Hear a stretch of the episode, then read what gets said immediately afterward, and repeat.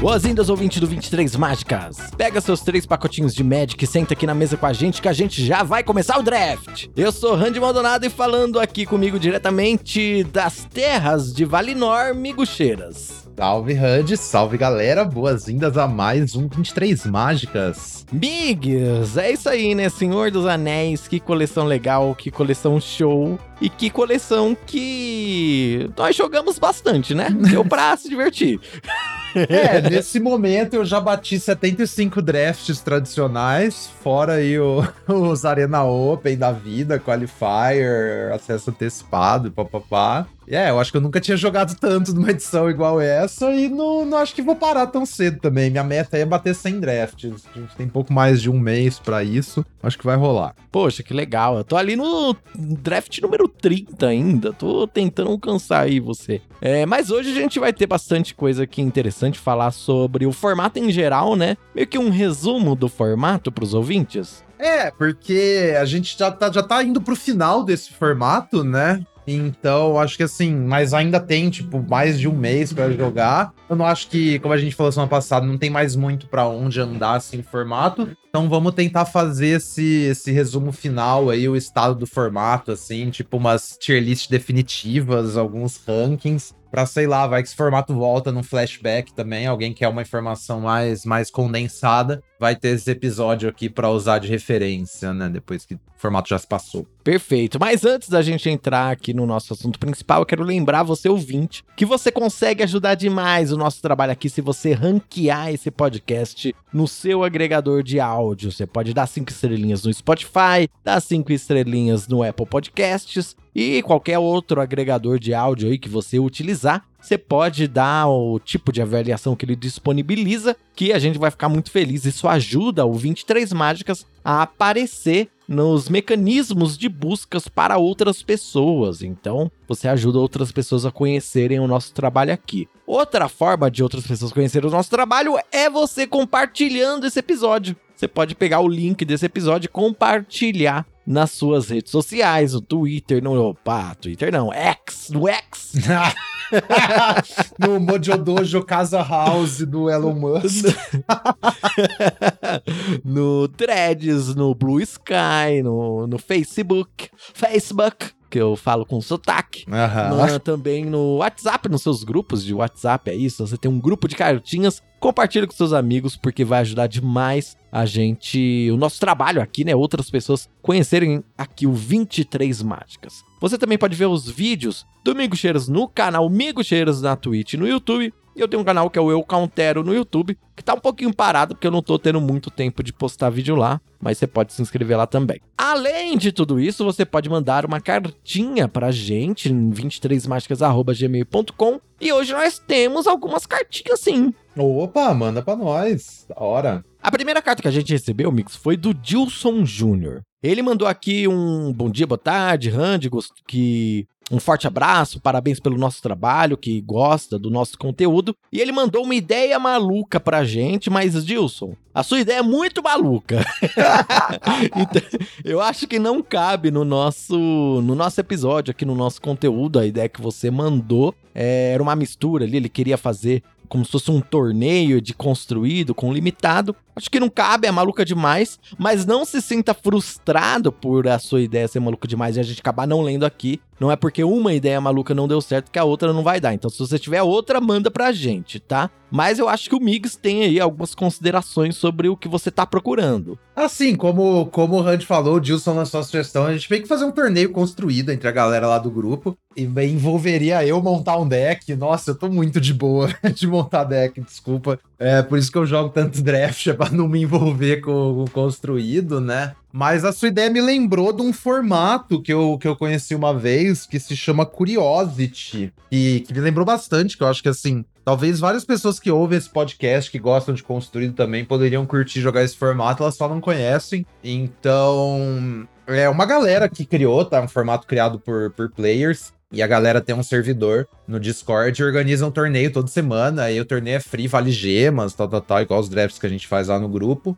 A ideia do Curiosity é que é um mix entre limitado e construído, né? Então as regras são que o seu deck tem que ter 40 cartas, você só pode usar duas raras ou míticas, não pode ser repetida. Você pode usar até seis incomuns no seu deck, só pode usar duas cópias de cada incomum. E você pode usar quantas comuns você quiser, só que no máximo três cópias de cada comum. E aí você faz um sideboard de oito, oito cartas também. Mas e o deck tem que manter a, a restrição de cima pós-side. E aí a galera joga construído, a galera faz torneio disso, joga toda semana. Eu sei que alguém lá do grupo já falou que jogou e achou super legal. E é uma galera que faz torneio, é uma galera que eu conheço, que são as mesmas pessoas que organizavam o Draft Club, né? Então, bem legal. Vamos deixar o link aí no episódio. É curiositymtg.com, o site que tem as regras e tem o link pro Discord. Se alguém tiver, Dilson e mais alguém que tem interesse em jogar um construído aí, é bem bacana. E é um formato, é o formato mais acessível possível, né? Porque se você jogou um draft, você já tem um deck de Curiosity montado, basicamente. Então, assim, você não precisa de quase nada para participar desse formato. E a competição é bem bacana, então fica a dica aí, se vocês colarem lá no Discord, falem que quem indicou foi Amigo Cheiras e tal. Manda um abraço lá pra galera. Perfeito, muito obrigado, Dilson, pelo seu e-mail. E outra cartinha que a gente recebeu aqui foi do Ricardo Tiosso. Ele disse assim, ó, queridos Randy e miguxeiros, poderiam falar sobre as diferenças entre draftar em papel e draftar no arena? Possuem dicas de como se lembrar das cartas que estão picando? Como está a curva e etc? Depois do quarto ou quinto pique, eu mal lembro a minha cor principal. Por sinal, vocês jogam Magic em papel? Grande abraço, continue um ótimo trabalho. Valeu, Ricardo. Esse aí tem uma pergunta interessante, né? Porque a gente acostuma demais draftar no Arena, que você tem acesso a todos os seus picks o tempo todo, e até quando você pega o Seventeen Land, você consegue ver até o que, que roletou e o que, que não. Uhum. É, eu não tenho dica muito específica assim, não, viu? Tirando, tipo, tente melhorar a sua memória, sabe? Eu não sei como fazer isso na prática. É bem osso porque Tome ômega 3. Tome ômega 3, pode ser. Mas é bem difícil. É, talvez uma, uma forma que ajude, assim, é porque você pode olhar o seu. O seu de, os seus piques entre os packs, né? No final do, uhum. do pack 1, no final do pack 2, você pode olhar as cartas que você já tem. Acho que alguma coisa que pode te ajudar é tentar, tipo, aproveitar essas olhadas no que você já tem para tentar identificar o que tá faltando, sabe? Tentar priorizar o que tá faltando depois, ou tentar, tipo. Porque você tem que dar alguma forma de comprimir aquela informação que você tem de uma forma que seja fácil de se lembrar, sabe? Então, assim, você tentar decorar tudo é meio em vão, mas você tem que tentar resumir a informação que você tá, que você tá na sua frente para você, tipo, tomar essas decisões, sabe? Então é mais coisa tipo assim, ah, acabou o primeiro pack, eu vou olhar o que eu tenho. Eu não vou tentar saber exatamente tipo quais cartas eu tenho. Mas vou pensar, bom, eu já tenho, eu tenho só dois drop 2, eu tenho dois drop 5, eu tenho muita carta cara, então eu preciso priorizar mais carta barata nos próximos packs, sabe? É, tentar, tipo, reduzir essa informação. A mesma coisa no pack 1, que é bem importante você ver o que roleta e o que não, sabe? Não necessariamente você tentar decorar todas as cartas que estão no pack 1 para ver o que voltou e o que, que não. Só que falar, bom, tem, tem uma carta só de tal cor, tentar ver o que, que seria um sinal mais forte caso acontecer, sabe? Ah, tem duas cores aqui uhum. que só uhum. tem uma comum de cada cor. Então vou tentar usar essas comuns para ver se elas voltam ou não, usar isso como sinal, sabe? É, é isso, é tentar, tipo, reduzir o número de detalhes que você tenta decorar pra você conseguir decorar mais coisa num, num nível mais geral. Mas não tem, assim, muita. Não sei se tem muita técnica na prática, né? É, cria uma musiquinha. Musiquinha sempre é bom para decorar as coisas. Tenta, cria uma musiquinha com a sua curva de mana, que aí você decora.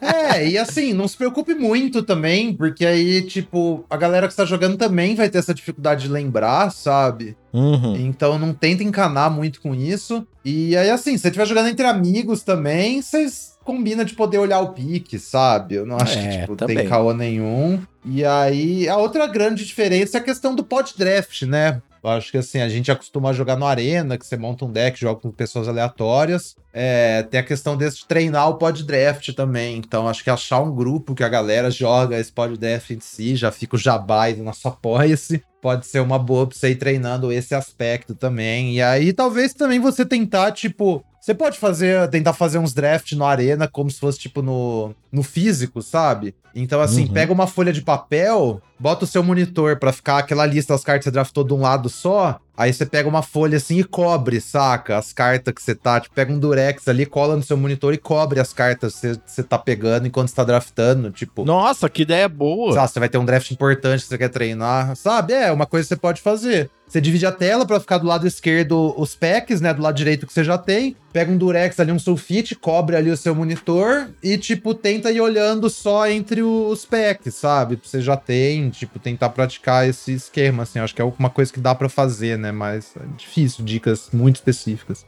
É isso aí. Você joga Magic de papel, Mig? Você tá jogando Magic físico? Não, a última vez que joguei foi ano passado. Já vai fazer quase um ano já. É, eu, eu jogo de vez em quando agora, eu também não jogo. Mas de vez em quando eu, Casinho, Taylor, Prado, uhum. Vinícius, pessoal aí que estamos nos reunindo. Um abraço aí pros meus amigos. para jogar um draftzinho físico assim entre amigos. Mas no geral eu não jogo físico, não. É. Só o Magic Arena mesmo. Jogava muito antigamente, né? Mas é muito inacessível, muito difícil, né? No Arena é tão fácil. É, no Arena é tão fácil, exatamente. Mas é isso aí. Eu também, pô, Mas, se enfim... for rolar um eventinho entre amigos aí, bora, sabe? Mas é, minha época de, de ir na loja e tal já passou, já, eu acho. Mas enfim, muito obrigado, Ricardo, pelo e-mail. Espero que nós tenhamos respondido aí a sua dúvida. E acho que de introdução é isso. Vamos para os assuntos da semana.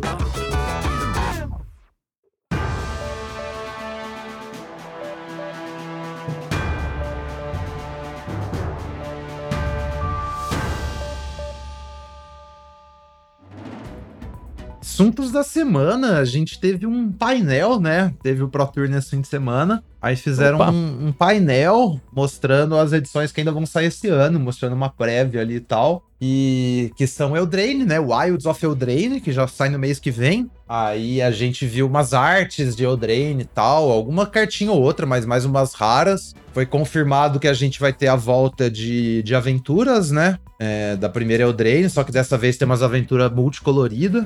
Então, tipo assim, a, a aventura é azul e a criatura é preta, por exemplo. Sim, bem diferente do que a gente tá acostumado, né? Bem legal. A gente tem dois, dois spoilers aqui de comum em comum a gente falar. E aí tem umas, mostraram umas cartas raras também, mostraram a carta nova de Ashiok, né, que é um Planeswalker mítico. Aí falaram, inclusive, que esse negócio dos Planeswalker perder a centelha e tal, a ideia é que tenha um Planeswalker por edição seguindo em frente, né? A gente tinha essa média de 2, 3 aí por set, agora a gente vai ter um, e nesse set vai ser a Shiok. E aí vai ter também Creature Land, né? Os terrenos que vira, umas dual que vira criatura. Mostrar uns terrenos full art muito louco. Bem legal os terrenos full arts dessa coleção, hein? Bem legal, né? E, ah, e outra coisa importante é que a gente vai ter uma bônus cheat também nessa edição de Eldraine. Igual a gente teve Marcha das Máquinas, Brothers War. A gente vai ter a folha extra ali. O tema é encantamentos. Então a edição tem, Olha. Um, tem um componente mecânico de encantamentos, já revelaram.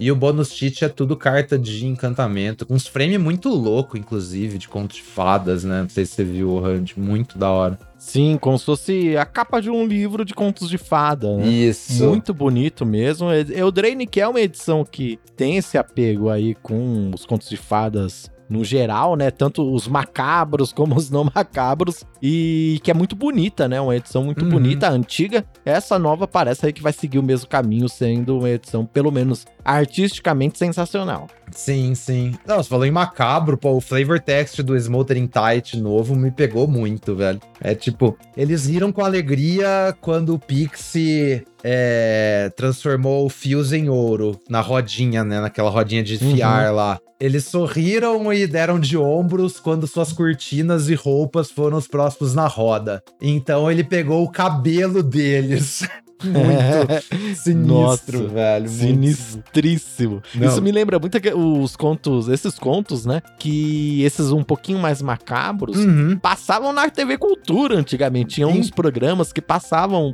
esses que eram um pouquinho mais macabros, sabe? Uhum. Nossa, eu adorava, adorava. Não, da hora. E tem uma fita também que falaram que a primeira Eldrade foi muito baseada em duas coisas, né? Nos contos de fadas e naqueles negócios de Rei Arthur, Távola Redondo, Scanball, né? Isso. E só que essa essa agora é Wilds of Eldraine. Eles falaram que essa segunda set é sobre os contos de fadas mesmo, sabe? Inclusive o, Sim. os arquétipos do draft, cada arquétipo é um conto de fada famoso. Eles até falaram. Então, tipo, sei lá, o verde preto é O verde preto João é João Maria. Maria. é. Aí o tal outra cor é tal coisa. Mostraram as artes, mas eu já me, já me esqueci já. Mas é, É, essa eu vibe. lembro, assim. spoilaram cinco até agora, se não me engano. Então, verde preto vai ser baseado em João e Maria. Uhum. O azul e preto de Mir vai ser baseado na Bela Adormecida. O azul e branco vai ser baseado no conto da Rainha de Neve, que é um conto, nossa, muito legal também. Aham. Que é uma Rainha de Neve lá que joga um coisa de gelo no olho do menino e aí sequestra a criança. Bem legal, bem divertido lá em Aham. cima. Da hora. O Simi, que vai ser baseado no João, o pé de feijão. João Pé de Feijão, verdade. Aham. Ah, e tem mais um. Ah, esqueci o último. É, enfim, vocês procurarem, vocês... Inclusive o do Sim que eu achei legal que o João e Pé de Feijão vai ser um Vedalken de Kaladesh, que ele foi pelo Homem Paf pra Eldraine, né? Tem essa fita aí, achei bem interessante. Sim. É a Branca de Neve, o outro que vai ser. Hum. Eu não lembro qual é a cor, mas é Branca de Neve. de já tá Neve, pode spoilado aí. Aham. Não, da hora, da hora. É isso, aí a gente tem uns, uns preview. A gente tem Slate of Hand, que é uma carta mó antiga que tá sendo reprintada. A última Uhum. vez que a gente viu essa carta numa edição de Standard foi na nona edição. Então, feitiço por um mana, você olha as duas do topo, bota uma na mão e outra no fundo. Legal. É, ok, né? Aquelas, co- não é aquelas coisas, Uhum. mas ok. Perto de Birthday Escape dá até depressão olhar pra essa carta. É. É aquela cantripzinha básica que se tiver uma outra carta que joga com ela, tipo, como lembra que tinha o, o Terror. Apesar que essa não coloca no cemitério também. é, né? não, então. Hum, é. Tem um card selectionzinho, né? Tipo, olhar duas, pegar uma, ok, mas assim, acho que nada demais. É, se tiver alguma coisinha que comba com ela aí, em comum até vai, mas no geral, ok. E tem o biscoitinho, né? O biscoitinho verde é bem legal. Sim, nossa, insano. Então, lá, Tough Cookie. É, a gente tem o retorno de Food também, direto do Senhor dos Anéis, né? Então, o Tough Cookie é em color verde, 2-2. É uma criatura artefato, Food Golem. Quando entra no campo de batalha, você faz uma ficha de comida. E aí você paga duas verde, a criatura alvo que não. O artefato alvo, desculpa, que não seja uma criatura que você controla, se torna um artefato 4-4 até o final do turno. E aí você paga dois, vira sacrifica, você ganha três de vida, porque ele também é uma comida. Muito Então, bom, bem, Bem, legal, legal. esse comum tinha verde. é. Uma... Tinha um bicho de Brothers War que tinha a mesma habilidade, se eu não me engano, né? Era que três manas você fazia uma coisa virar um 4-4. Sim, tinha mesmo um bicho de Bloodshot que dava essa animação. Só que ele não fazia nenhuma comida e não poderia ser sacrificado pra É, ganhar então, 3 de é. vida. Exatamente. Esse é um 2 mana 2-2 que faz uma comida. Tipo, já é, um, já é uma boa carta. Ainda pode animar a sua comida. Nossa, muito bom esse biscoito. Muito bom. Aquela coisa, retângulos, né? Retângulos sempre interessantes. E sobre Wilds of Eldraine, basicamente eu acho que é isso, né? Ainda não temos muitas coisas spoiladas. Ah, no dia 8, né, amigos, chega aí as historinhas, começam a ser lançadas. E no Uhum. dia 15 que começam os spoilers. Isso mesmo, dia 8, uma terça-feira. Então a gente vai ter cinco capítulos de lore, da terça até a segunda seguinte. E aí na terça seguinte, que é o dia 15, começa a aparecer as cartinhas novas pra nós. E a edição sai no Arena no dia 5 de setembro. Perfeito. Ah, eu tenho uma notícia, que eu tenho duas notícias hoje aqui no resumo da semana. Uma muito triste, uma notícia bem complicada mesmo. E a outra é uma notícia boa. A notícia boa é que a gente vai finalizar aqui, como esse é meio que o episódio de finalização aqui de Senhor dos Anéis, onde não tem muito mais o que falar sobre o formato. A gente vai finalizar aqui o concurso do maior exército de todos os tempos. E temos aqui, ó, duas pessoas mandaram pra gente, tá, amigos? Você mandou aqui, né, o seu exército de 14 14. Eu Uhum. consegui fazer um exército 19 19 com a Boquita de Sauron. Hum. O Paves, arroba DaveP42, fez um exército 15 15. Mandou pra gente o print lá no Twitter. E o grande vencedor disparado lá na frente foi o tal de Jamal, o Jamal. Quanto foi o dele mesmo? O Jamal fez uma ficha 70 70. É. que maluquice. Aí não tem competição mesmo. Parabéns, Jamal. Que exercitão, hein? Parabéns, Jamal! Uma vinheta de comemoração ao Jamal. Uma nova força está nascendo. Sua vitória é iminente. Não poupe ninguém. A guerra! Não haverá amanhã para os homens.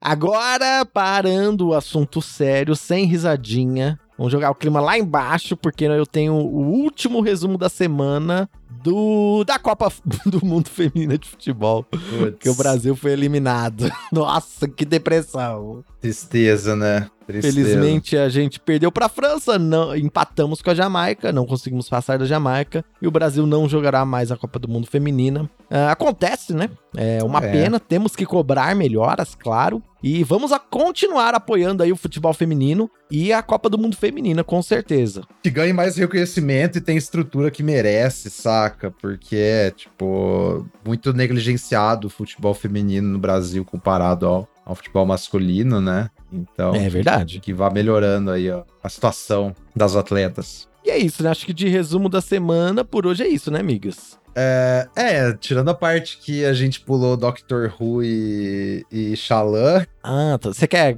gravar de volta? Não, Ou pode ser. lá? Vamos, vamos seguindo, ficou bem.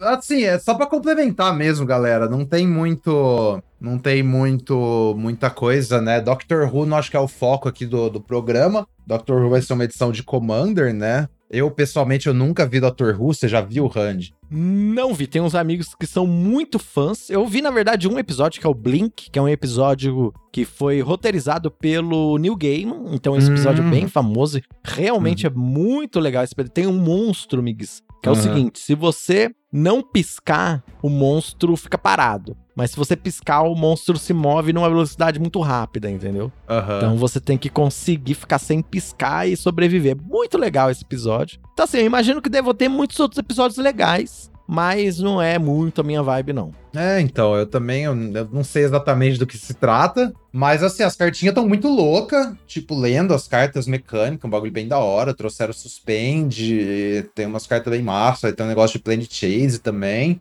e assim, eu não conheço, mas a Luminovinha, ela curte bastante, ela tava fazendo uns reviews das cartas no Twitter dela, tá achando tudo fantástico, então assim, pra galera que curte um Doctor Who, recomendo dar uma olhada. E, e aí tem Shallan, que a gente também não, não teve muita informação, só umas coisas de lore só. É. A Shallan anterior foi aquele negócio da, da um bagulho meio corrida do ouro, né? A galera traz Golden Sun e tal, os pirata, os merfolk, dinossauro, papapá. Essa Shallan nova vai se chamar As Cavernas Perdidas de Shallan. E o que eu vi o Maru falando, originalmente a edição nem seria em Shallan, sabe? Eles iam tipo, fazer um plano, um mundo caverna, fazer edição lá, porque eles queriam Certo. fazer uma edição sobre cavernas. Mas aí chegaram à conclusão que dava pra fazer essas cavernas sem Shallan. Aí já aproveita o bagulho, né? E eu achei É, muito acho que faz sentido. faz sentido, né? E o que eu achei muito louco é que Shallan é tipo um mundo oco com um sol dentro, sabe? Mostraram umas artes disso aí, eu achei muito da hora. velho. Existe um sol de energia dentro de Shallan, assim. Então, Mas já é muito, tem muita teoria aí de que os dinossauros estão vivos no mundo oco, né? Já apareceu na Era do Gelo, tinha um filme antigão que passava na Globo, não sei, lembro se era Dinotopia, sei lá, mas aham. que também tinha essa história, sabe? É um, faz parte da cultura pop, né? Muito é, Da legal. hora. É, então, é, a gente vai ter dinossauro, que é Shallan. Mostraram umas fotos de umas artes de uma. Vai ter carta de Deus também, né? Uns deuses baseados na cultura mesoamericana. Então, uns bagulho bem muito louco. assim. foda, muito, Muito foda. da hora. A gente só tem arte mesmo, nada de mecânica, só arte lore, mas quem curte ou quem curte Caverna, quem curte Mesoamérica. Tem uns Angels. Ah, é, tem uns Angel também, os Angel com pena colorida de dinossauro, achei um bagulho louco também. Mas é, ficou bem legal, bem legal. Bem legal, estamos ansiosos aí pra descobrir mais sobre esse novo mundo que se explora aí dentro de Shalom. Bem da hora. Vamos ver o Quintorius, né? A cara do Quintorius, velho, colar nessa edição aí. É verdade, é a cara do Quintorius mesmo. Agora que tem o Homem Pet, né? Não, pra agora ele é um viajar entre os planos. Esqueceu ah, ele é um dessa? Planeswalker? É, na lorezinha de Marcha da Máquina, o final do capítulo que se passa em Strixhaven é ele, tipo, acendendo a centelha e vazando, sabe? Ah, sim. É que eu pensei que todo mundo tinha perdido a centelha, eu fiquei meio bugado. É, não, uma galera manteve, que a gente sabe que manteve até agora a Chandra, a Jane e a Shioki, pelo menos. Deve ter mais gente, tá, assim, não foi confirmado que todo mundo perdeu, sabe? Tem, tem, teve gente que manteve. Ah, tá. Aí com essa ideia de terem uma carta de Planeswalker por, por edição no futuro, eu acho muito provável que o Quintorius seja de Shallan. Bem legal, estamos ansiosos. Ah, agora sim, né? Acho que é isso. Agora sim, vamos, vamos falar de Vamos dos Anéis. então para então. o assunto principal, falar de seus anéis.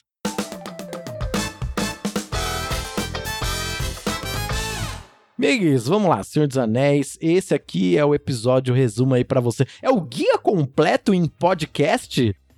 É tipo isso, é, pra você, se você nunca jogou Senhor dos Anéis, é, ouve esse episódio aqui. Assim, eu sempre faço aqueles guia completo no começo do formato, mas é um bagulho muito preliminar, né? Então, se você assistiu o guia completo, sei lá, que fica um complemento mais de fim de formato, assim, depois que a gente já jogou de fato. Acho que a gente poderia ranquear aqui os arquétipos, né? Quais são os melhores arquétipos, agora que nós sabemos disso, né? Quais são. ah, até para a pessoa que tá ouvindo entender Uhum. quais cores ali são mais interessantes, quais são mais seguras, etc. Tá, então assim, eu acho que o tier 1 do formato, e vão explicar por quê, são dois decks, que são o Izete, azul e vermelho, e o Dimir, né, azul e preto. Porque o formato é muito sobre... O formato é basicamente sobre o Anel Tenta Você, que é a mecânica principal, né? Sim. E é um mérito dos designs da edição, né? Porque o, o Anel Tenta Você é a mecânica nova Uhum. da edição, e ela ser baseada nessa mecânica, né, mostra que a intenção foi cumprida. Sim, o rolê do flavor e tal, muito bom. E a gameplay, né? De fato, a gente tá gostando tanto, assim, que a gameplay dessa edição é muito boa, especialmente por causa dessa mecânica. Mas. Aí, por que, que eu acho que esses dois decks se destacam? Porque simplesmente são os que mais têm cartas com o Anel Tenta Você escrita nelas, sabe? Tipo É assim, verdade. a densidade do Anel Tenta Você é muito alta. E é basicamente tudo que você quer fazer no formato. Porque, assim, voltar um pouco. Como é que eu acho que você perde jogos nesse formato? É flodando, saca? Porque não tem tanta carta, assim. A primeira coisa do formato é que não existe, tipo, bomba insana que entra e encerra o jogo por si só. Igual, assim, Marcha da Máquina, todo deck tinha múltiplas dessa. Cartas Isso. carregavam sozinhas e tal. Que é uma ou outra e olhe lá. né? Exatamente, é, tem tipo pouquíssimas raras que são melhores que todas as incomuns, por exemplo. As, as cartas mais eficientes prêmio da edição são quase todas incomuns, inclusive. Mas não tem nada muito egrégio, assim, que tipo ignora a remoção ou que vira uma mesa que já tava perdida. Não, não existe essas coisas.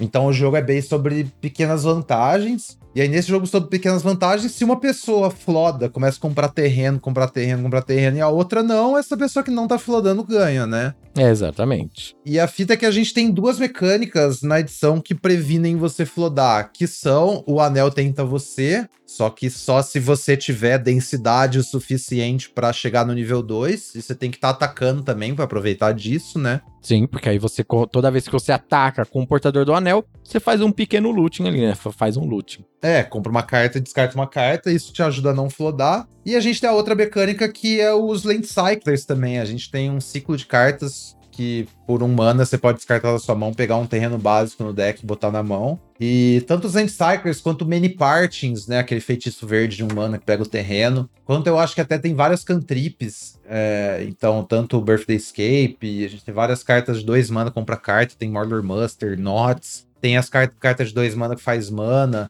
Então a ideia é assim: formas de você tirar terrenos do seu deck pra evitar o flood, né? Eu nunca joguei com tanto Sim. pouco terreno igual nessa edição. Essa edição realmente ela deu aquela esticada nas habilidades do- das pessoas jogadoras de Magic em jogar com poucos terrenos, né? Teve troféu com 12, troféu com 13 terrenos, bem Sim. interessante, muito legal. E é isso mesmo, porque aí você bota essas mágicas que te puxam terrenos, então você bota menos terreno no seu deck, diminui a chance de você flodar, e vai atrás do anel tenta você pra diminuir a chance de você flodar. Então, assim, primeira coisa é isso, né? Você tem que ter essas cartas. A gente falou, o Cercovitz botou um gráfico lá com a quantidade de o anel tenta você no seu deck e a win rate dos decks, sabe? Então, assim, conforme você tem menos de quatro ali, se eu não me engano, ela vai baixando. A hora que você passa de quatro cartas e começa a ter mais o anel tenta você, a win rate só sobe, assim, é um bagulho dramático, sabe? Uhum. Então, a ideia é você ter muita carta com o anel tenta você, ter essas criaturas pra você botar o anel e ir atacando. E aí, então, coisas corolários importantes, né? Você quer ter o domínio do board de forma a você ter bons ataques e seu oponente não. Porque se o oponente não tem um bom ataque com o portador do anel, você tá, você tá tirando esse recurso aí, né? Você quer Exatamente. matar os portador do anel quando possível também, pra evitar que seu oponente luteie e deixar sempre pra trás. Tipo, falar, não, você vai ficar com as cartas que você tem na mão, você não vai ver mais cartas. É mais uma edição em que você quer mais atacar do que bloquear, né? Aham, Quase sempre Magic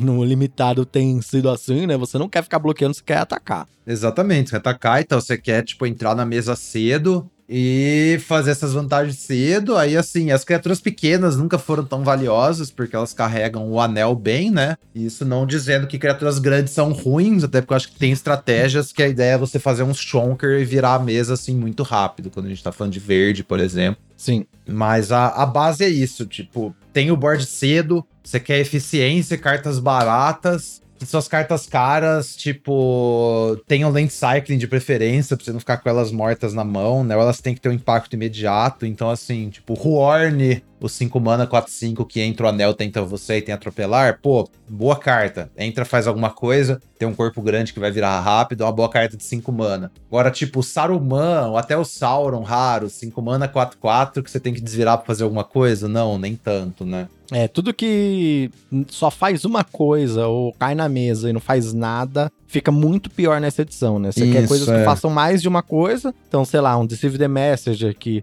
faz a mágica e ainda deixa um corpo, ou Uhum. melhora o seu exército. Ou Birthday Escape, compra uma carta e o anel tenta você. Então, assim, Isso. preste atenção em cartas que fazem mais de uma coisa ou que afetam a mesa quando caem, né? Façam Como toda edição, basicamente, cartas que são boas no ataque e na defesa são especialmente fortes, né? Então, a gente pode Sim. rally de bem. Isso aí é uma coisa do Magic em geral. É que é uma coisa do Magic em geral, só que eu acho que existem algumas edições que essas cartas não estão disponíveis, sabe? Não ah, tem tá. meio que Aham. muita carta que é boa no ataque e na defesa. Nessa edição tem muitas, sabe? Tem várias que você tem que prestar atenção. Isso. E eu acho que, assim, dito isso, né, uma edição. Você não precisa de criatura grande pra ganhar. Se você tiver, o anel tenta você o suficiente, tiver recurso suficiente. E eu não acho que é uma edição que você precisa, assim, de remoções também, sabe? Igual, tipo, tem edição que você não tiver umas remoções, você fala, eu vou perder pra uma bomba aqui, não tem o que eu fazer. Como a gente É. falou, essa edição, o power level é mais, mais contido. Então, assim, eu fiz troféu com deck com 0 a 1 interações, sabe? Não, não tem caô. Você, você dá um jeito no final das contas. Eu não acho que aquele negócio de priorizar a Brad lá, bombas, remoção, nunca foi tão falso assim, igual.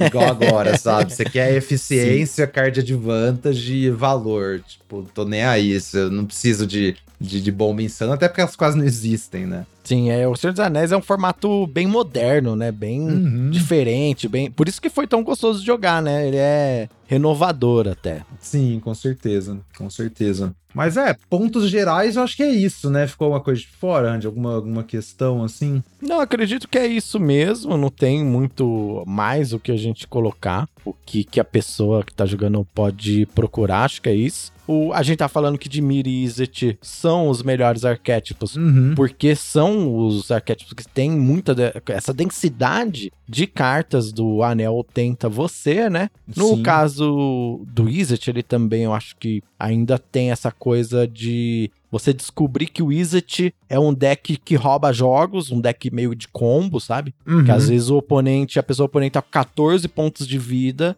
e acha que tá segura e você dá 14 de dano em um turno só com É. o seu Fire Inscription. E por isso que esses decks acabam sendo tão bons, né? E aí a Isso. gente tem o Tier 2, que seria um Rakdos Golgari, Orzhov e Azorius, né? Meio que na ordem ali, inclusive, dos melhores, pro, pi- dos melhores pros piores, né? Isso, deixa eu só complementar o, o, o negócio do Izete do, do, do Dimir. Eu acho, então, que a fita é que, assim, o Izete é o que tem o maior potencial, sabe? Como você falou, rouba jogos como nada e tal. Sim. Só que eu acho que o, o Izete é muito mais manjado também, então às vezes é mais difícil É. você montar na mesa que você tá. É, é mais difícil de montar um deck totalmente redondinho de Izet. Isso, eu também Isso. acho. É, enquanto que eu acho que o, o Dimir, ele dificilmente ele vai ser tão insano assim, você vai ter um, um teto tão alto. Só que o chão do Dimir é muito mais alto também, sabe? Você compara, tipo, preto com vermelho. Preto tem muito mais playable, uma cor mais profunda, tem cartas mais flexíveis e tal. O vermelho termina sendo um pouco mais raso. Então, assim, por isso que eu acho Sim. que é bom ver esses dois juntos. Seria o deck com maior chão e o deck com maior teto do formato, sabe? Por isso estão no tier 1.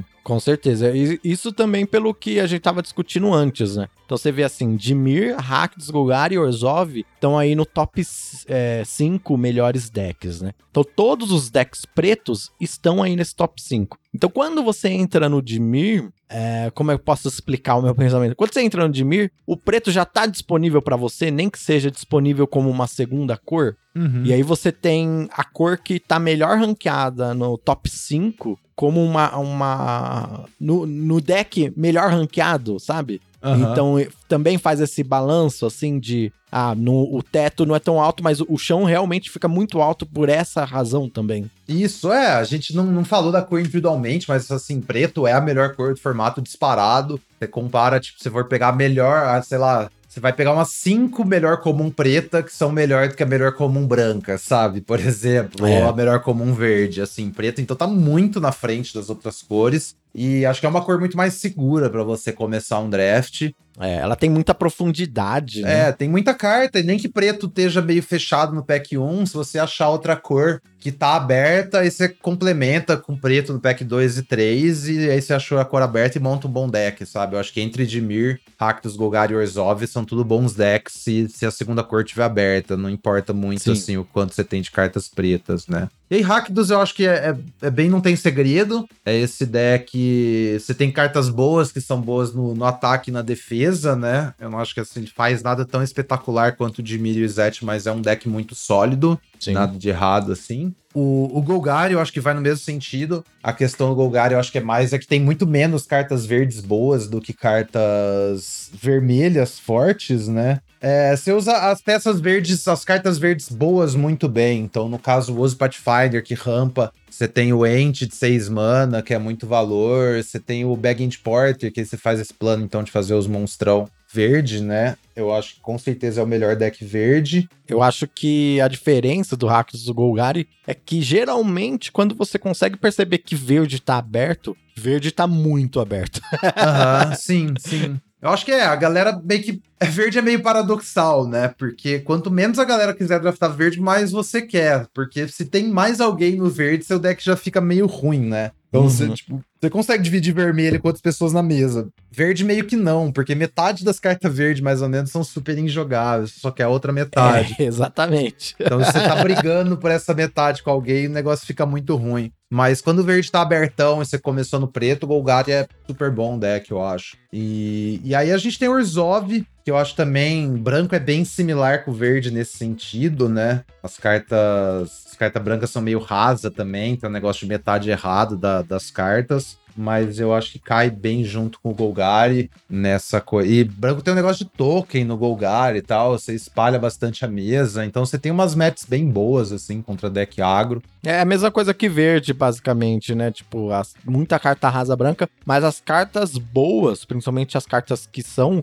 multicoloridas Orzhov, Uhum. elas são muito boas, né? Shadow Sim. Summoning, o Denethor. Shadow Summon, exatamente. Tipo, se você ignorar a cor das cartas, Shadow Summon é uma das melhores cartas da edição, se eu não tenho dúvida. Dois mana, bota duas fichas, um voar. Mas não é uma carta tão flexível. Mas é isso. Acho que assim, tanto Orzhov quanto Golgari são dois decks mid-range que jogam muito bem contra agro, mas eles têm alguma dificuldade contra os decks que vão, vão por cima, né? Tipo, que costuma ser o caso do Dimir ou do Izete, assim, às vezes, quando eles estão mais, mais voltados pro jogo longo. E aí acho que a Azorius também tá no Tier 2.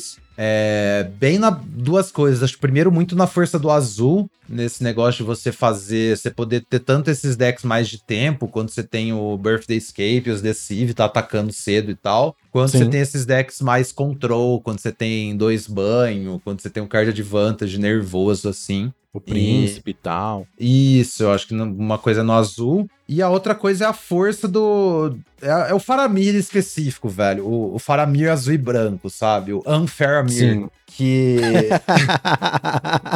que assim, aquela carta é muito errada. Eu acho que você tem que pegar ela cedo. Se as horas estiver aberta, você joga com ela. Se as horas não estiver aberta, você pode splashar ela no Izet, no Dimir, qualquer deck dessas outras cores. E assim, faz muita diferença, carrega muito, sabe? Carrega muito essa carta. Sim, a gente tava falando né, que essa edição não tem muitas bombas. Tá aí uma bomba que essa realmente vale É. muito a pena, que é esse Faramir raro aí. Essa As vale. olhos que é, é- é desleal. É, e fora quando a galera te passa esse Faramir, né? Já aconteceu comigo múltiplas vezes, velho. Faramir pick Sim. 2 ou pick 3. Ai, porque as Horus é ruim. Ah, é. Eu tá nunca bom. vi ele no draft. então, as Horus é ruim enquanto você não tiver um Faramir, sabe? Mas, é, assim, dá pra fazer as Horus sem Faramir. Eu já fiz também, já fiz troféus sem Faramir, mas, assim, ele facilita muito. Não, não durmam nessa Sim. carta.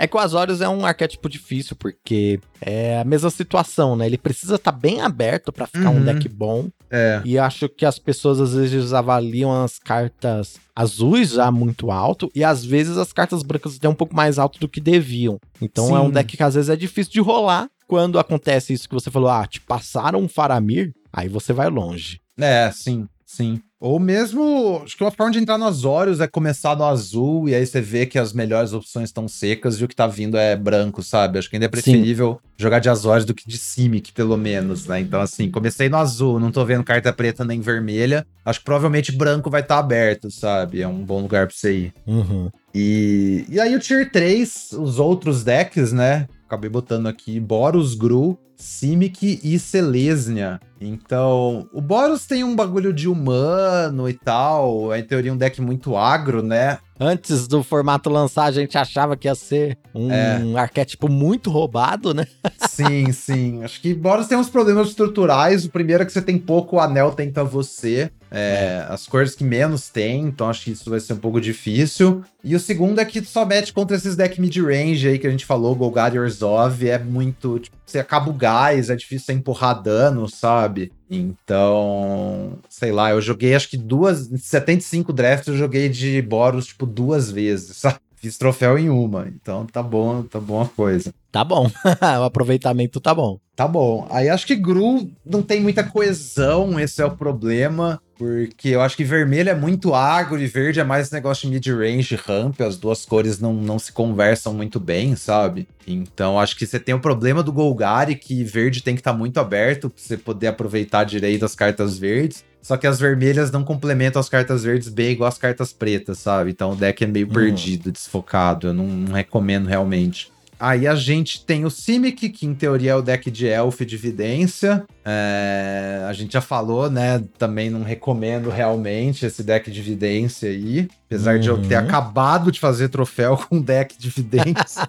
Mas era um deck de evidência com boas cartas de evidência em sua defesa. É, né, sim, Cheiros, até. sim. Eu tinha tipo Elrond, aí eu tinha umas cartas que não tinha nada a ver com Vidência, tipo Zent, né? Zent de 5, 6 mana. É. Tava focado bastante na Nots ao invés de, de outras cartas pra enablar sua evidência. Uhum. Nots eu acho que é uma carta interessante. Sim, eu tava bem de interação com Notes e com Bounce. Eu tinha, tipo, quatro cartas de comprar cartas, sabe? Então não ia Uhum. ficar sem gás também nunca. E aí o deck acabou funcionando. Não é porque, assim, de quanto menos all-in você for negócio de evidência, melhor fica o seu deck, sabe? Você tentar É, entrar é muito no deck, ele não dá certo. Vai no Simic, aí você tenta evitar a evidência, e aí o É. que sair prova- ah, pode acabar dando um troféu. Pode acabar dando bom, exatamente. E a gente tem o Celestia, que é a mesma coisa, só com Food, que é outra coisa que eu acho que também é a mesma, mesmo tipo de cilada, sabe? E Celestia é um pouco mais grave, porque você nem tem as cartas azul boa, né?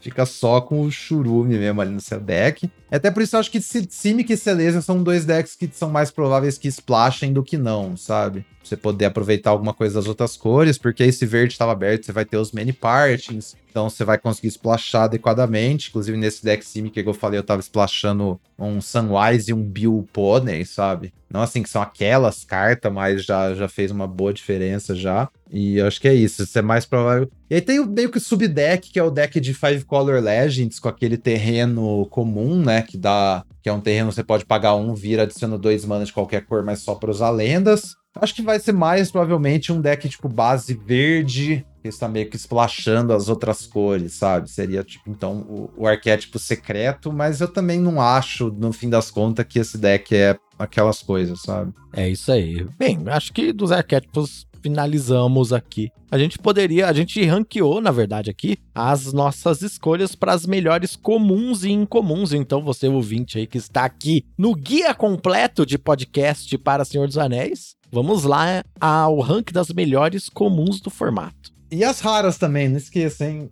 Então. Ah, e as raras também, é verdade. É, como a gente tá falando de Magic, a gente fez um top 8 aqui, que é um número cabalístico no Magic, né? Uhum, ainda mais para jogadores de draft. Sim, exatamente. Então vamos lá, eu vou falar aqui meu top 8 comuns. É, eu acho que assim, as últimas não importam muito. Então, começando lá de baixo, oitavo lugar, eu botei Mordor Muster, que é Uhum. o dois, é, em color preta. Você compra um card, perde um de vida e usa mais um. Acho que assim, é muito, muito esquema essa carta. É uma mágica, então tem sinergia com múltiplas coisas. Bota coisa na mesa sendo uma mágica, já se substitui. Essa carta é muito forte, mas eu acho também a que eu menos tenho certeza que já tá nessa lista. Que tem várias cartas pretas você pode botar no mesmo no mesmo patamar. Tipo, No 2 mesmo mana 2 lugar, 1. é. É, o 2 2 1 quando morre faz um Amés. E o Troll de 6 mana 6 5 com um Resclar Pântano por 1. Eu acho que são essas três cartas são bem próximas assim, elas estão no mesmo Sim, tier. também acho. Mas acho que Mordor Muster tá levemente um pouco melhor que elas. Aí, sétimo lugar, eu botei o Smite the Deathless, que é a remoção premium, né? 2 mana, instantânea, 3 de dano, vermelha. E acho que assim, é uma remoção premium, não tenho que discutir sobre essa carta. Mas eu acho que é um, é um sinal do quanto que remoção não importa tanto nesse formato, sabe? Apesar de ela ser mega eficiente. E eu acabei, tipo, tem múltiplas incomuns que eu peguei mais cópias delas do que Smite, porque a galera pega Smite muito alto e eu reconheço que remoções são tão importantes, então eu acabo não vendo Smite dos meus drafts. Sim, é, mas é interessante que remoção não é tão importante, mas ao sexto lugar aqui da sua lista, nós temos uma remoção de oponentes, né? Aí já é diferente. Isso, Improvised Club, dois mana, sacrifica o artefato ou criatura dá quatro em qualquer alvo. Acho que demorou um pouco pra eu perceber que eu preferia pegar ter um club do que um smite no meu deck, sabe? Do Uhum. jeito que a, que, a, que a edição se encaminha, mas é isso aí que o Hunt já deu a letra. Club remove oponentes, smite não, sabe? e é tão fácil você enablar Smite nesse formato, sabe? Tipo assim, você tem rally, você tem essas coisas que bota fichas, você tem múltiplas coisas que bota tesouro ou Smite não, em a jogo. Club. A Club, desculpa, galera. Club. Isso. Exatamente. Então é tão fácil você ligar a Club que eu acho que, assim, pra mim ela tá acima de, de Smite facilmente. Uhum. Aí, quinto lugar, eu coloquei Pelargir Survivor. É o, o Mana Dork azul, né? Então, 1 barra 3, dá mana de qualquer cor pra fazer mágica. E depois, tarde no jogo, ainda mila seu oponente por 6 manas. Acho que é uma carta fantástica. Sim, já ganhei jogos assim. Sim, sim, né? Você ganha jogo no mil, tipo, depois seu oponente tem que remover, senão vai perder pro mil. Te rampa cedo pra fazer suas mágicas, bloqueia muito bem, carrega o anel muito bem. É uma carta fantástica em qualquer ponto do jogo, muito forte. Aí, quarto lugar, eu acho que é o pique mais controverso, não tenho nenhuma certeza. Eu não duvido que seja a a segunda ou até a melhor carta do formato, que é Rally at the Hornburg. Color vermelha, você bota duas fichas de humano 1 barra 1 e todos seus humanos ganham ímpeto até o final do turno. Essa carta é, é surreal, velho. É surreal. Eu acho que o quarto lugar pra ela nesse momento tá interessante. Uma porque ela tá no vermelho e outra porque acho que como as pessoas que jogam o formato, pelo menos nesse momento, já entenderam que você tem que ter uma velocidade defensiva, Uhum. ela caiu um pouco porque, por exemplo, contra 1/3 ela acaba ficando um pouquinho ali mais fraca. Então, acho que o quarto lugar pra ela tá bem, bem justo. Uhum. É, sim, acho que tem uma questão de preferência de cor também. Eu tô preferindo jogar de Mir, então se tiver que escolher entre Rally e as cartas que estão depois, eu prefiro as cartas que estão depois, porque elas É, estão então. nessa cor, sabe? Mas Uhum. acho que assim, o top 4 aqui estão muito próximos umas com as outras. Eu não duvido se Rally fosse a melhor de fato, mas também é a, a minha opinião aqui, né? Sim, é. Aí, terceiro lugar, Claim the Precious, em color preta preta, destrói criatura, o anel tenta você. Falei que assim, Legal. Falei que remoção não é tão aquelas coisas, só que tá escrito o anel tenta você, muda tudo, sabe?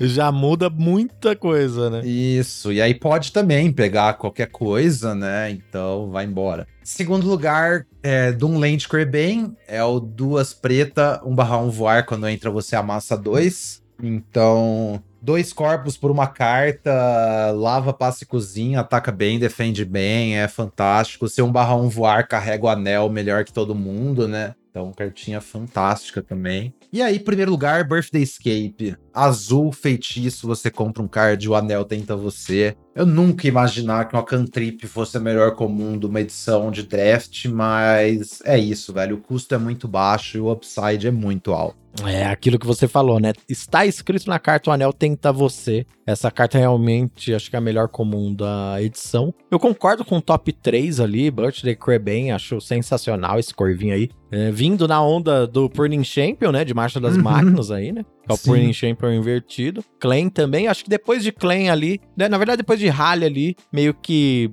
não faz muita diferença, sabe? Tipo, vai é, depender muito do contexto. Exatamente, acho que é difícil ter um pack que, tipo, não vai ter nenhuma em comum, não vai ter nenhuma, nenhuma em comum boa, forte, né? Nenhuma dessas quatro top comuns você tenha que escolher entre Pelargir e Club, sabe? Pode acontecer, mas, mas beleza, né? Acho que vai ser bem raro. Isso aí. Agora, nas incomuns, a gente teve algumas divergências, né? Eu já. Mais. Bem parecido, para falar a verdade, viu?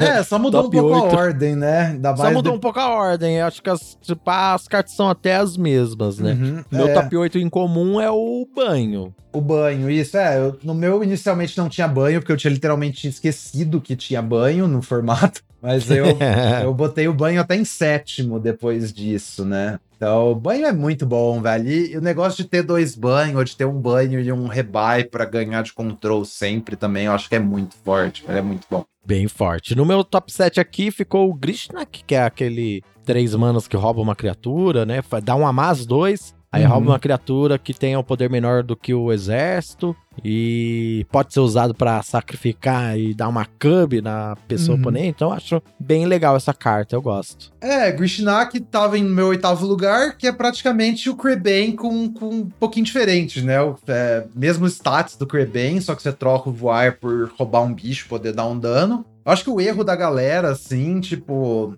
é não fazer o Grishnak no turno 3, sabe? Turno 3, Sim. você tem o Grishnak, você não tem outra jogada turno 3, mesmo que você tenha uma club na mão, pô, faz o Grishnak, sabe? Não fica sem fazer nada, velho. Ainda é, não, é 3-3 de stats, sabe? Se você não tem outra jogada, você tem que fazer, não tem, tem jeito. Tem que fazer, exatamente. Não tenta, tipo, ah, eu vou ficar segurando aqui pra, pra dar mais dano. Faz o bagulho, sabe?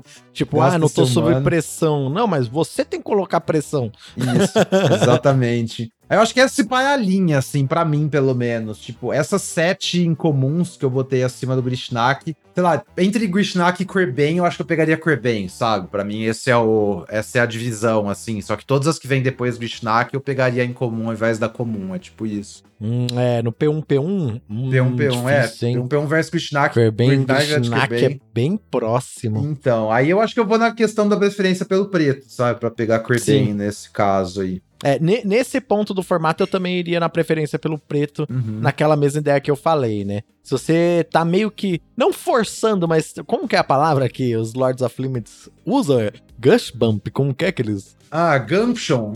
Gumption, se você tiver um pouco de Gumption pra cor preta nesse formato, você acaba com ela às vezes ali na sua cor secundária, sabe? Vale a pena a tentativa. Então, uhum. realmente, o, o fica mais atrativo nesse sentido. Isso. Eu falei que eu achei que Gumption era uma gíria que eles inventaram, velho. Te contei isso aí.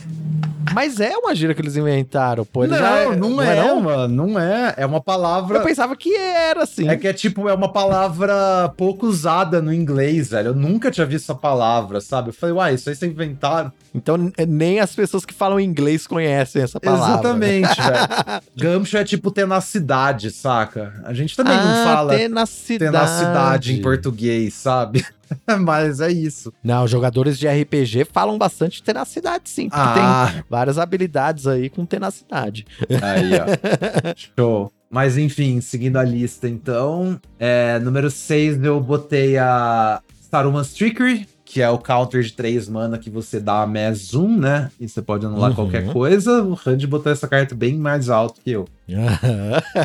eu botei bem mais alto eu o counter, eu coloquei em número 6 aqui, o Inscription, que eu acho uma boa carta, mas eu já tive tanto jogo perdendo com Inscription em mesa que ela caiu uhum. um pouco pra mim. Tipo, ela é muito boa, mas às vezes, sei lá. É, então, Inscription é um encantamento de 3 mana que, que todas as mágicas dão 2 de dano quando você casta Isso. e quando entra o anel tenta você, que é o meu quinto lugar aqui na lista. Eu acho uma carta bem forte. Aí indo ali pra metade de cima do top 8. Quarto lugar eu coloquei o Elmer, aquele 5 mana, 5, 4 ímpeto, que quando ataca faz ficha. O bagulho é um caminhão insano. É, aqui o meu tá o Elmer em quinto lugar e em quarto lugar o Nazgûl. O Nazgûl, isso, o Nazgûl meu terceiro lugar, que é o 3 mana, 1, 2, quando entra o anel tenta você, e toda vez que o anel tenta você, você bota um marcador mais um, mais um em cada espectro que você controla. E tem Death Touch também. Sensacional. Aí aqui, pra mim, o terceiro lugar tá com o Bilbo, que eu acho uma carta sensacional, mas é multicolor, né? Então já fico meio... hum, Uhum, justo, é. Tem essa coisa.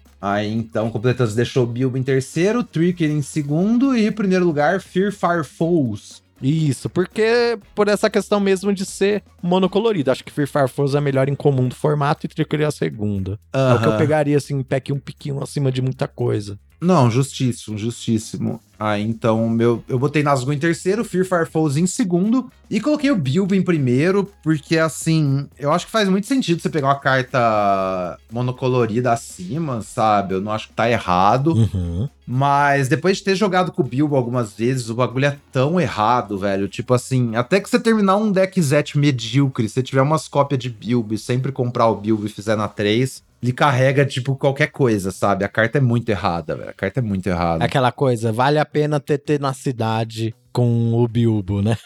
É, tipo isso, velho. Não, sim, com certeza. Então, se alguém não lembra o que o Bilbo faz, ele é o 3 mana 1 3. Quando entra ou sai, o anel tenta você. E toda vez que causa dano do seu oponente, você cria um tesouro. Então, por si só, já é evasivo. Seu oponente tem que perder tempo pra remover. Só que quando seu oponente remove, você já tem. Já tá botando o anel em outra criatura, tá mantendo a vantagem. Se seu oponente não remover, você vai ficar criando tesouro e vai enterrar em tempo muito rápido. Tá? Muito bom. Exatamente. Mas nós temos algumas cartas, são poucas, que são as bombas do formato, que aí sim, elas seriam pegas em cima do Bilbo, né? Isso, exatamente. Eu tinha feito uma lista ali, raras que eu pegaria acima de Bilbo. Aí a gente expandiu um pouco a lista, né? Mas acho que uma lista legal, então fica ali e terminou sendo um top 8, né? Então vamos lá. Top 8 bombas da edição. Essa aqui acho que não tá em nenhuma ordem em particular.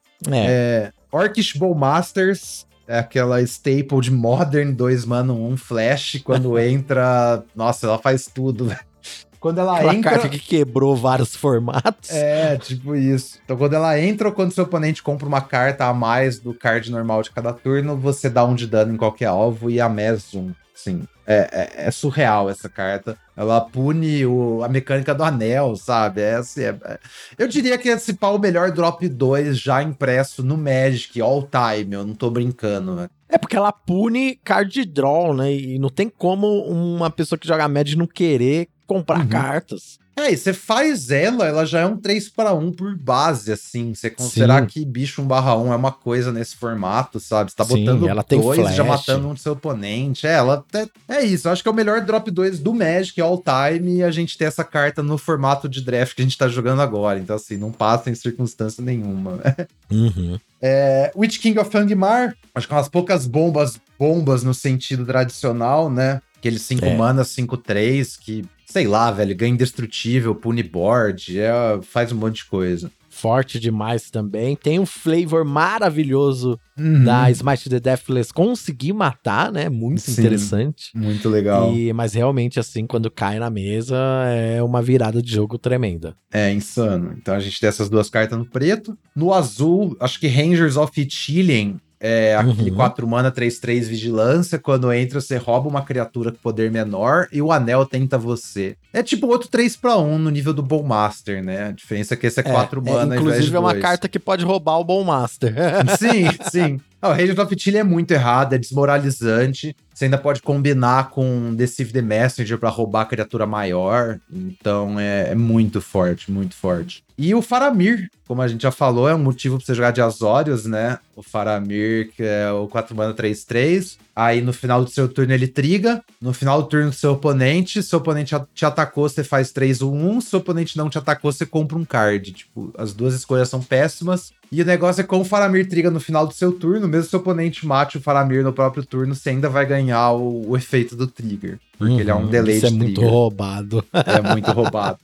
E aí, para completar, a gente tem uma lista de quatro artefatos de poder da Terra-média, né? Uhum. Então, o, o Anduril, a espadinha do Aragorn, quando ataca faz ficha, puta bagulho errado. Flame of the West. Flame of the West, isso. O, a trombeta de Gondor, quando ela entra, você faz uma criatura 1 barra 1, paga 3 viras, você cria um humano 1 barra 1 pra cada humano que você controla, então uma kill condition para qualquer deck. Assim, você não precisa botar humanos no seu deck pra usar essa carta, tá, gente? É Não só precisa. pega ela, bota ela no deck, você chega tarde no jogo, você começa a ativar e ela ganha sozinha. Não tem nenhum trampo de montar ao redor. O Palantir de Ortank também, bem legal. É uma mina ali, então vai ficar te dando mais card advantage né, todo turno. E um anel, por fim, né? Eu acho que é a carta mais, Claro. tipo... É, acho que assim, quando antes... Não sei quanto, acho que poucas pessoas, tipo, viram essa carta antes de jogar com ela e falaram, não, isso aqui é realmente errado, velho. E a carta é realmente errada, tipo, o, o drawback de ficar tomando dano é muito menos relevante do que parece, sabe? É, dá pra você construir um deck ao redor pra conseguir depois lidar com o anel, né? Então. Sim, você tem provais de club, você pode jogar seu anel na cara do seu oponente a hora que você cansar de tomar dano. Você pode botar foods no seu deck, né? Tipo lembas, Uhum. Pra ir sacrificando, ganhando vida. Você pode só botar um anel no seu deck e, e, tipo, e, o, e a fog mais o draw 3, 6 cartas de carregar, sabe? Eu já carrega que- o jogo sozinho. Sim, o anel vai. Você ataca, assim, mesa tá tensa. Você ataca, seu oponente fala, ah, beleza, vou, vou tomar aqui e matar na volta. É. Aí você joga o anel, desistiu. joga o anel, ganha proteção. Aí seu oponente não pode te atacar de volta, aí você já compra uma carta, desvira, toma um de dano e compra mais duas. Então, assim, você juntou Time Walk mais Ancestral Recall numa carta só. E você perdeu um de vida até então. Power 9 aí no, no anel. É, aí a terceira, a segunda vez você desvira e compra mais três, é, não tem como voltar, saca? Então, assim, o anel não te salva se você tava muito pra trás, mas qualquer tipo de paridade, a, draw 6 por 4 mana é muita coisa, é muita coisa. Então, vai, Com não tenha certeza. medo do, do, do poder do anel. Que inclusive é uma carta que tá jogando aí até outros formatos também, né? Muito legal. Ah, sim, Staple de Modern, como a galera viu no Pro Tour, né? Tanto o Bowmaster quanto o Anel estão jogando muito, velho. Então, assim, se essas cartas são staples no, no formato construído dos mais poderosos, sabe? Onde tem mais carta disponível, não deixe de botar no seu deck de draft, velho. Na moral. Com certeza. Ainda mais que ela é incolor, né, gente? exatamente, exatamente. É isso, cartas raras que a gente não passaria. Acho que qualquer outra rara da edição, se você abrir essa rara e Bilbo, você tem que pelo menos considerar o Bilbo, velho. Essas, essas são as únicas que não tem muita discussão. É isso aí, perfeito. Que legal, hein, amigos? Eu acho que nós cobrimos aqui praticamente tudo da edição. Temos algumas considerações finais, coisas que a gente tinha visto aqui, né? A gente poderia falar coisas que nós aprendemos durante o período que nós jogamos Senhor dos Anéis. Não necessariamente que aprendemos com a edição, mas o que aprendemos durante esse período seria interessante. Uhum. É, sempre. sempre tem. Ai, que coisa você aprendeu com a edição. Meu cérebro sempre desliga totalmente a hora que alguém me faz essa pergunta, porque eu não tenho a menor ideia. É, mas é aquela, né? Eu não sei o que o Migs, o Migs aprendeu, mas que ele tá fazendo muito troféu e jogando muito, tá. É, então, tamo lá, né? O que que clicou exatamente desse set com a minha cabeça pra ficar assim? Eu tive uma mudança de hábito nessa edição que eu acho que foi muito positiva, sabe? As Uhum. edições antigas, tipo, as edições anteriores, saía edição, eu já queria sair fritando a todo vapor, velho. Sair jogando, ficar o dia inteiro jogando sem parar. E eu me cansei muito rápido, sabe? Acho que tudo que veio depois de, de Capena, eu cansei, assim, muito rápido. Então, é, Baldur's Gate, Dominária, Brothers War, Firex, até Marcha das Máquinas, eu acho que me gastou rápido demais. Essa edição eu botei um limite, sabe? Logo no começo, assim, eu falei, tipo, nos primeiros dias, falei, bom, eu não vou jogar mais que dois drafts na live e um depois, sabe? Me botei um limite de três drafts por dia, assim, pelo menos pro começo. Aí teve alguns de outro mais pro meio que eu quebrei esse limite e tal, joguei mais. Mas eu acho que espaçar melhor meus drafts, ter um pouco mais de calma, assim, no começo, porque quando você vai jogando muito também, você cansa, sabe? A gente, tipo, Sim. finge que não, mas o cérebro cansa, velho. É muita decisão num, num jogo de Magic, então acho que isso vai te gastando, sabe? Ainda mais essa edição que é uma maratona, né? É uma edição que vai ser longa. A gente ainda tem bastante semana pra jogar, né? Sim, e fora isso, dentro dos jogos também, né? Os jogos são compridos, com muita decisão pequena, tipo, uma criatura que você bota o anel errado, o negócio pode custar muito um tempo depois, sabe? Então, você tem que estar tá num, num foco muito bom para jogar as partidas. Aí eu acho que então jogar menos partidas por dia me ajudou a, a manter o desempenho mais alto, sabe? E, e aí, lógico que a gente gosta mais da gente estar tá ganhando também, né? Eu acho que isso Sim. me deixou com mais motivação para ir jogando mais tempo, sei lá.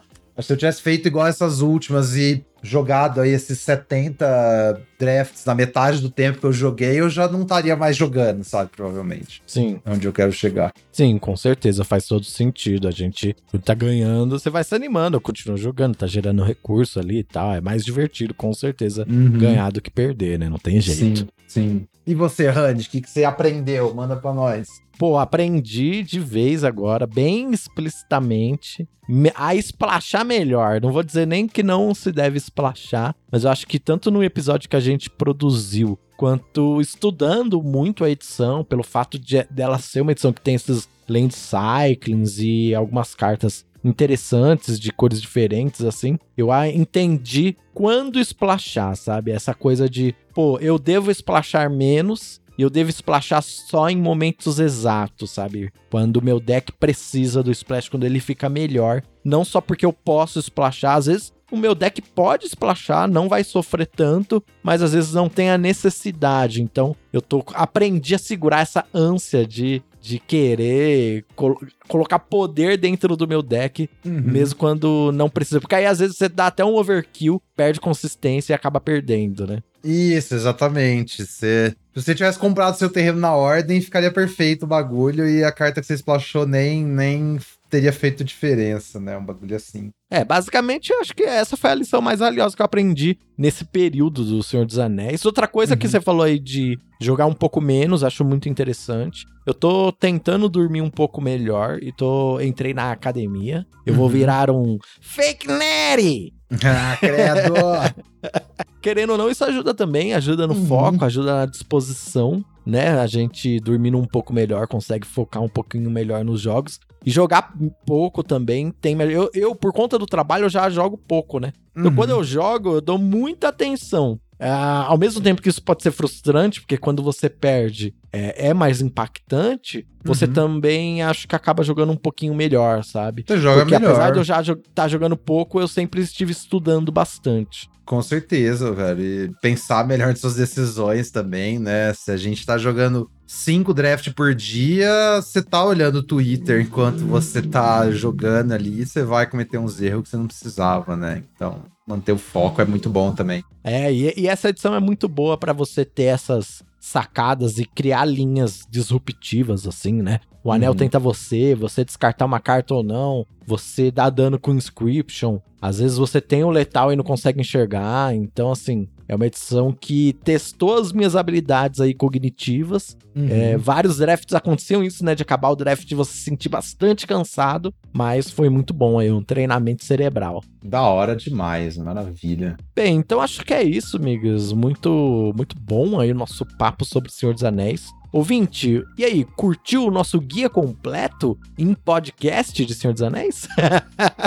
Falem aí o que vocês acharam. Vocês acham que ficou alguma coisa de fora? É, não sei, parece talvez ficou meio repetitivo para quem tá com a gente desde o começo, né? Não tem muita informação nova, mas tentar, tentamos consolidar e tudo para ficar uma coisa aí pra posteridade também. Sim, a cauda longa dos podcasts. Quando esse draft aí voltar no Arena e você tiver esquecido, tá aí esse episódio maravilhoso para você relembrar todas as informações sobre esse formato. Migs, é isso. Muito obrigado pelo dia de hoje, hein? Oh, valeu demais, Randy. Valeu, galera que tá ouvindo. E a gente se vê na próxima semana com o próximo episódio do 23 Mágicas. Ela ensinando meu Michelmo!